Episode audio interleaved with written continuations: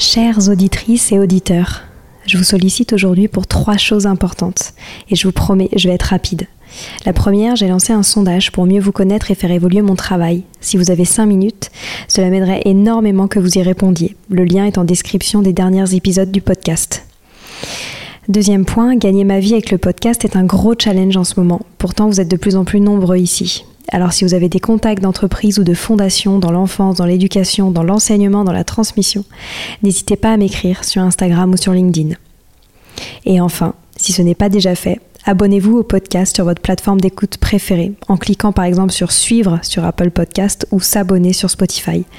Cela m'aide beaucoup à remonter dans les fameux algorithmes des plateformes. En tout cas, je tenais à vous remercier infiniment d'être toujours aussi nombreux à nous écouter. À très bientôt.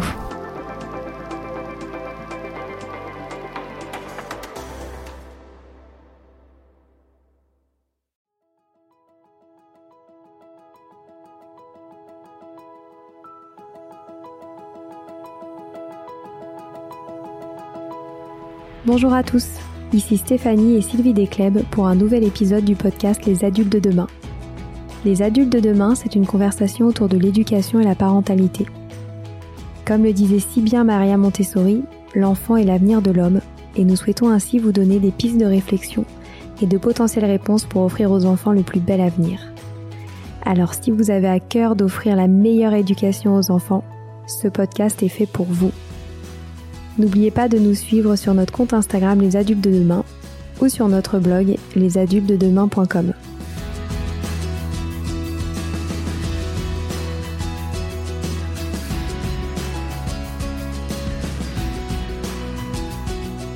Bienvenue sur les pauses éducatives de Sylvie, un nouveau format de podcast en plus de nos discussions quotidiennes.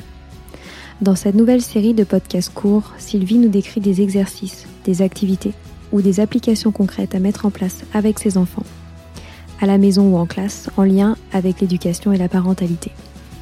L'idée est que vous repartiez avec encore plus d'idées à mettre en place dans votre quotidien pour égayer votre vie et celle des enfants. Alors bonne écoute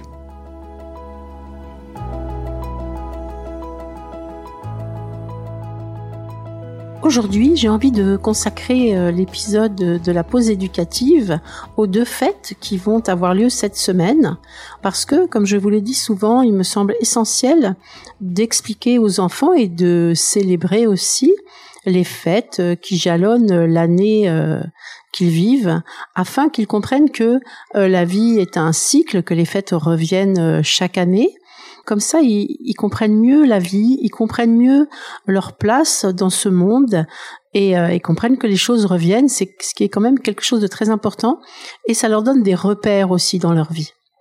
En plus, on sait que de, de bien comprendre ce qui se passe autour d'eux, ce que les autres cultures peuvent vivre et que nous, nous ne vivons pas forcément, les fait mieux comprendre les autres et donc mieux les tolérer, développer un esprit euh, de tolérance et de d'acceptation des différences de l'autre qui va créer, je pense, des êtres qui seront plus dans la paix. Parce que souvent, on, on rejette ce qu'on ne connaît pas, on devient agressif aussi parfois sur ce qu'on ne connaît pas, on peut condamner.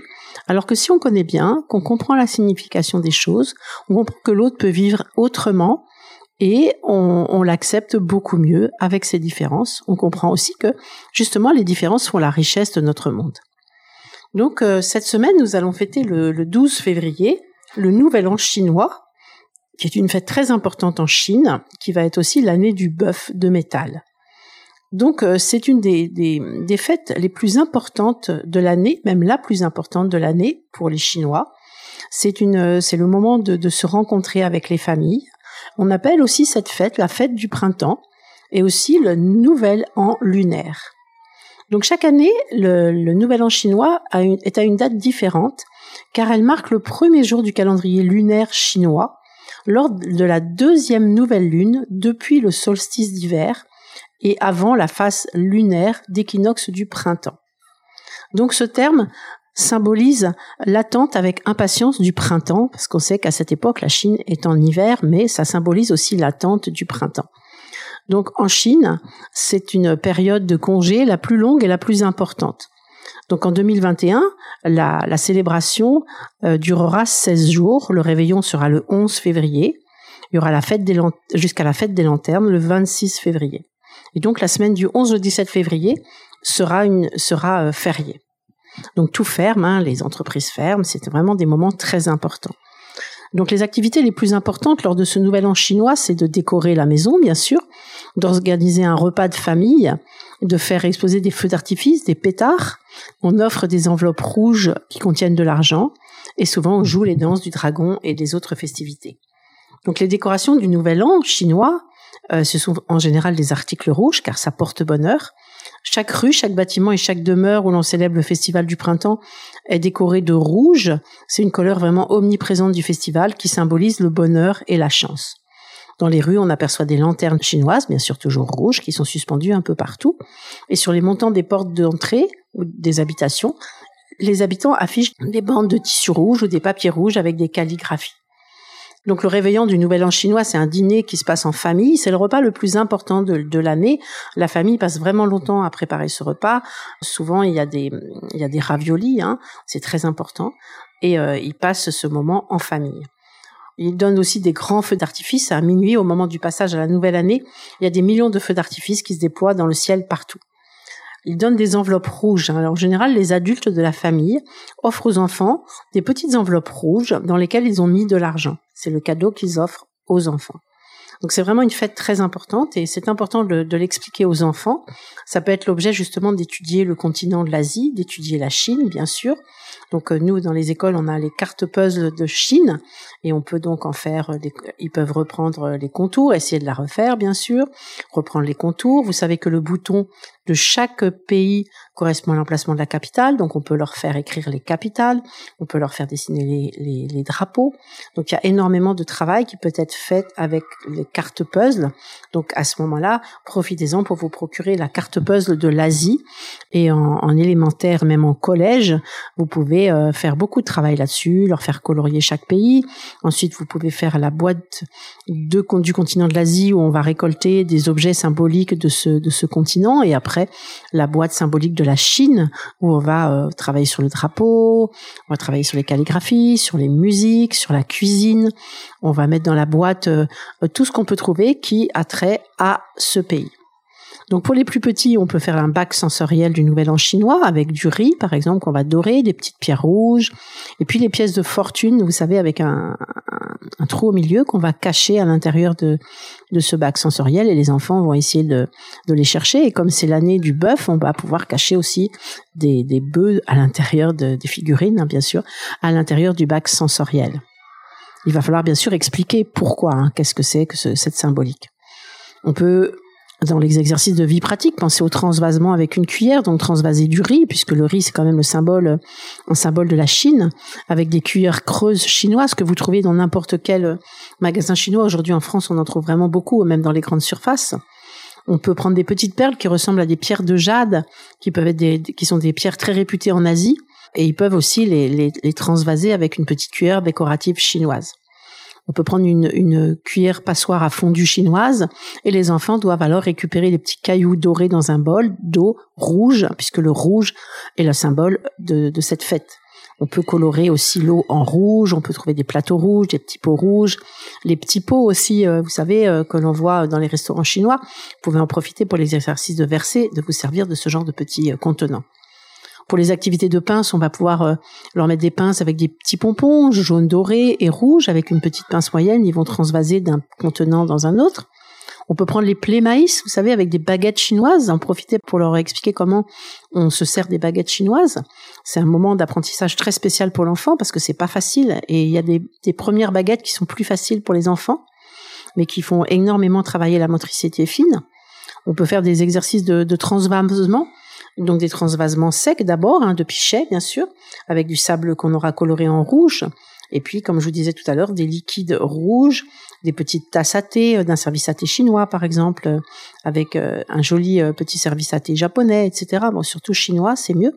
Et on trouve de jolis petits services comme ça dans les magasins chinois pour très très peu cher, et mettre avec des jolis petits plateaux. Et passent des moments euh, exceptionnels et voient que même la porcelaine peut être différente, les couleurs sont différentes et ils vont comprendre ainsi une culture différente. Vous pouvez mettre en place une, une tirelire. J'ai mis une photo sur euh, mon compte Instagram avec ça. Une petite tirelire avec des pièces de fortune et l'enfant doit glisser les pièces de fortune dans la fente. Et ça, ça développe aussi beaucoup la motricité fine qui va permettre la tenue du crayon. Comme je vous disais, donc il y a la carte puzzle de la Chine la carte puzzle du continent de l'Asie à faire travailler. On peut faire aussi des lotos, des mémories avec la nourriture, avec les monuments, avec les habitations. Hein, les fameux dossiers des continents aussi, hein, comme on en a déjà parlé, avec les animaux, avec la, la végétation, avec euh, les monuments, avec les habitats. Faire ces dossiers spécialement sur l'Asie à ce moment-là.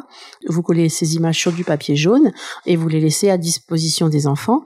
Vous y mettez aussi euh, les habitants pour qu'ils voient que les gens qui habitent l'Asie sont pas forcément les mêmes que ceux qui habitent l'Europe et ainsi mieux comprendre les autres cultures. On trouve aussi des figurines des monuments, les animaux à placer sur la planisphère. Et on peut évidemment mettre en place, c'est le moment de mettre en place un atelier de calligraphie chinoise. Dans une de nos écoles, pour le Nouvel An chinois, on va fabriquer un grand dragon en papier et faire un petit défilé comme en Chine. Les enfants vont aussi fabriquer des petits éventails, des lanternes. Ça, c'est des activités qu'on peut faire à tout âge. Hein. Faire des éventails, faire des lanternes. Et puis aussi décorer la classe, décorer la maison avec des lanternes, des autocollants aussi qu'on peut coller sur les vitres, qu'on trouve aussi dans les magasins chinois. On va apprendre des, petites comptines en chinois. On peut trouver ça sur YouTube, bien sûr. Et puis, faire beaucoup de calligraphie. Ça, pour tous les âges, je pense que la calligraphie, c'est très important. Ça va développer la concentration, la motricité fine. Et ils vont se rendre compte aussi de la symbolique derrière chaque caractère qui est vraiment assez extraordinaire. On va leur apprendre la tradition des enveloppes rouges, hein. vous savez, où ce jour-là, les enfants vont recevoir une enveloppe rouge de la part des adultes avec de l'argent. Donc le jour du Nouvel An chinois, on peut leur offrir euh, une petite enveloppe rouge avec un faux billet chinois ou une pièce de fortune trouée. Et puis on peut en profiter pour faire un débat sur euh, qu'est-ce que la vraie richesse, est-ce que ça vient de l'argent, est-ce que ça vient du cœur, et ainsi euh, écrire des petites réponses sur un petit papier avec des idéogrammes sur lesquels on écrira bonne année en caractère chinois. Pour les plus âgés, bien sûr, l'atelier de, calligraphie chinois est très important, hein, avec la plume et l'encre, vraiment dans la tradition, c'est très important. Ça peut prendre beaucoup de temps au début sur des grandes feuilles, hein, faire des jolis euh, caractères chinois et bien leur apprendre la symbolique derrière. Faire aussi des lanternes pour les plus grands leur apprendre à manger avec des baguettes, cuisiner aussi avec les plus grands, faire du riz, faire euh, des repas, euh, des, des raviolis par exemple. On peut, on peut leur proposer aussi d'apprendre tout, tout ce qui peut exister sur la Chine. L'histoire de la Chine est formidable et on n'en parle pas assez. On peut leur faire dessiner les signes du zodiaque chinois en leur donnant l'explication. Ils peuvent en faire des cartes de nomenclature, faire des éventails comme on a vu, mais des éventails plus compliqués. On peut aussi leur faire écrire les nombres en chinois et les apprendre. On peut leur proposer aussi de faire un petit spectacle avec des ombres chinoises. On peut leur demander d'étudier le drapeau de la Chine et de le dessiner. Et puis les décorations, comme je vous disais, des lanternes évidemment. On peut faire des chapeaux chinois. Alors on peut lire aussi bien sûr des livres hein, sur euh, sur ce nouvel an chinois. Il en existe un qui s'appelle Nian Shu, N-I-A-N-S-H-O-U, qui s'appelle Le monstre du nouvel an chinois, et un autre qui s'appelle Caillou, le nouvel an chinois. Voilà. Ensuite, nous allons fêter aussi la Saint-Valentin qui a lieu le 14 février. Et euh, ce jour est vraiment consacré dans de nombreux pays comme la fête des amoureux. Donc souvent les couples en profitent pour ce jour-là pour échanger des mots doux, des cadeaux comme preuve d'amour, ainsi que des roses rouges qui sont l'emblème de la passion. Aux États-Unis, cette fête est très célébrée et, c'est, et on envoie des, des cartes à, aux gens que l'on aime. Donc c'est pas une carte, c'est souvent plusieurs cartes. Et moi, c'est ce que j'aime expliquer aux enfants euh, dans nos écoles, c'est que c'est une fête pour euh, pour fêter l'amour des gens aux gens que l'on aime. Donc là aussi, on va pouvoir faire un bac sensoriel Saint-Valentin avec par exemple des plumes roses, du sable rouge et puis des petits cœurs en diamant rouge et rose que l'enfant va rechercher dans le bac euh, sensoriel. En vie pratique, on va pouvoir faire des transvasements avec des cuillères, donc transvaser des petits cœurs. On trouve des petits cœurs un peu partout avec une cuillère euh, rose par exemple, et puis mettre des petits pots rouges ou des petits pots roses. On peut trouver aussi une cuillère en forme de cœur et on va transvaser aussi d'une soucoupe à une autre. Les activités de pince, on peut pincer des petits pompons rouges, des petits pompons roses et blancs avec une pince moyenne, une pince classique, on va pincer et transvaser d'un côté à l'autre. On peut aussi leur faire euh, pincer euh, des pétales de rose aussi artificiels qui se trouvent facilement, des petits cœurs en diamant qu'on trouve aussi facilement sur, euh, sur des sites de vente par correspondance. Et puis on peut trouver un porte-savon en forme de cœur avec une petite pipette rose, un liquide rose et les enfants avec la pipette déposent une goutte sur chaque petite alvéole du porte-savon, toujours de la gauche vers la droite et du haut vers le bas. Et quand ils ont terminé, ils essuient avec un vous découpez une éponge en, petits carrés, ils, euh, ils, aspirent la petite goutte avec un petit côté de l'éponge et c'est absolument euh, formidable. Ensuite, on peut faire les transvasements de pichet à un autre, bien sûr. On va transvaser euh, des transvasements secs avec du sable rose qu'on va transvaser d'un côté à un autre. On peut prendre des petites tasses, un service à thé en forme de cœur, par exemple, et toujours avec un liquide coloré en rose.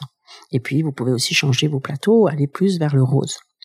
On peut prendre des, roses rouges aussi artificielles qu'on va piquer dans une passoire. L'enfant va les piquer dans les trous d'une passoire. Ils peuvent aussi enfiler des perles en forme de cœur sur un, sur un fil ou sur une chenille, vous savez, un fil en, chenille.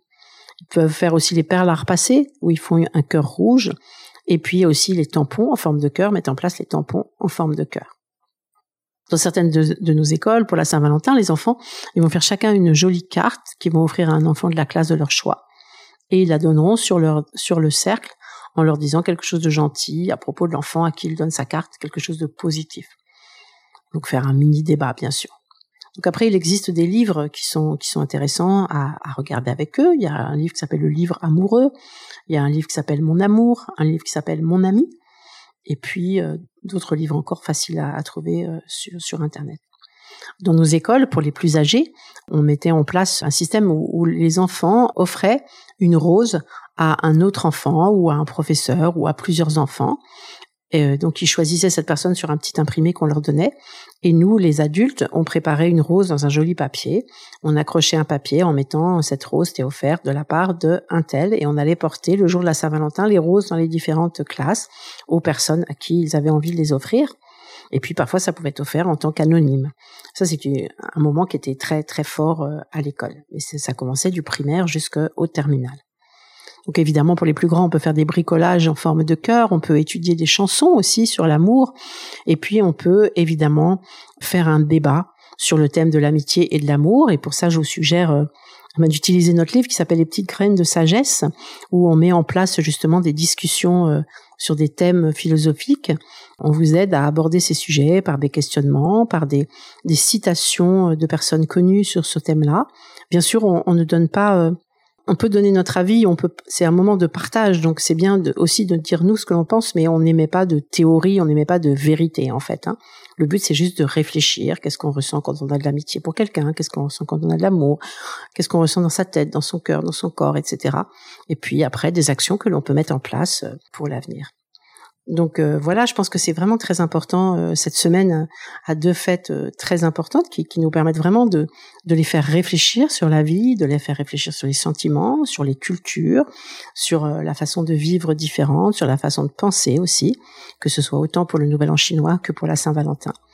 L'important, c'est aussi de, de, savoir regarder l'autre et réfléchir à comment vit l'autre, à ce que ressent l'autre et à quelles sont ses coutumes, quelles sont ce à quoi il croit.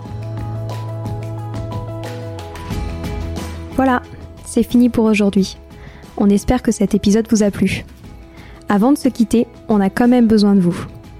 Si après avoir écouté cet exposé, vous ressortez avec plein d'idées pour apporter le meilleur aux enfants, n'oubliez pas de nous laisser 5 étoiles et un petit commentaire sur Apple Podcast, sur iTunes ou toute autre plateforme d'écoute de podcast. Cela nous aidera à mieux ressortir et surtout à nous motiver pour continuer cette aventure ensemble. Si vous avez des suggestions, des idées de thèmes, des questions à poser, n'hésitez pas à nous contacter sur les réseaux sociaux, Instagram ou LinkedIn, en tapant les adultes de demain. Nous serions ravis d'échanger avec vous. Si vous souhaitez en savoir davantage sur Sylvie, je vous invite vraiment à aller voir son blog sylvidesclep.com ou à la suivre sur Instagram en allant sur son profil Sylvie Desk, D-E-S-C, Montessori. Enfin, si vous souhaitez en savoir plus sur le calendrier des prochaines formations Montessori, rendez-vous sur www.apprendre-montessori.fr. On a hâte de vous retrouver vite et à très bientôt sur les adultes de demain.